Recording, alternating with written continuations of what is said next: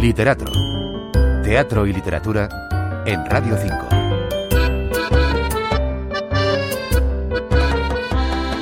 El director Eduardo Vasco deja momentáneamente el siglo de oro y salta en el tiempo y el espacio hasta el siglo XVIII italiano para detenerse en uno de los autores más importantes de esa época, Carlo Goldoni, y en una de sus piezas más conocidas en nuestro país, Las locuras por el veraneo, que otras veces se ha traducido como Los afanes del veraneo o La locura del veraneo. La obra puede verse en Madrid, en las naves del Español en Matadero, hasta el día 28 de enero. Está interpretada por Rafael Ortiz, Elena Rayos, José Ramón Iglesias, Mar Calvo, Alberto Gómez Taboada, Jesús Calvo, Celia Pérez, Manuel Pico y Ana Nacher.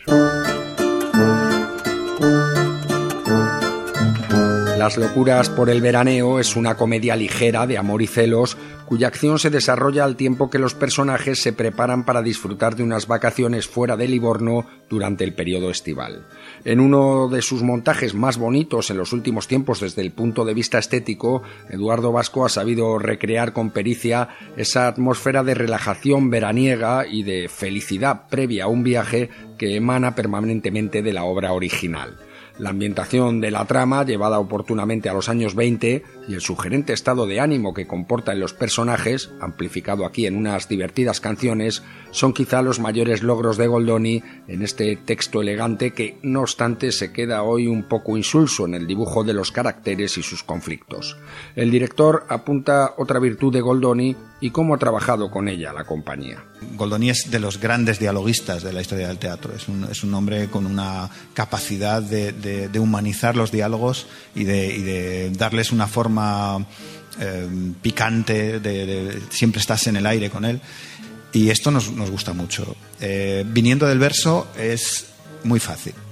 El verso es una escuela, yo creo, para un actor y para un director, es una escuela de, de un gran calibre es verdad que esta función, igual que otras del autor, podría ofrecer hoy renovados significados si se acentuara más su vertiente satírica bajo una óptica casi metateatral, ya que constituye en sí misma un exponente de aquello que está ridiculizando. Quiero decir con esto que Las locuras por el veraneo es una frívola comedia burguesa que precisamente está ridiculizando la frivolidad de la burguesía. Pero para que esto se percibiera de una manera más directa y reveladora en el patio de butacas, hubiera sido necesario tal vez otro tipo de juego interpretativo que volviera más cáusticos y menos cándidos a los personajes y que los llevara hasta el límite de su propia vergüenza. En cualquier caso, lo que sí es verdad es que aquí la obra se plantea y se desarrolla con toda la corrección que el texto permite en su nivel de lectura más extendido y compartido. Además, el director se ha permitido lanzar un par de dardos a las soflamas bien pensantes del teatro contemporáneo que son francamente memorables. Vasco explica cuál es su método habitual de trabajo.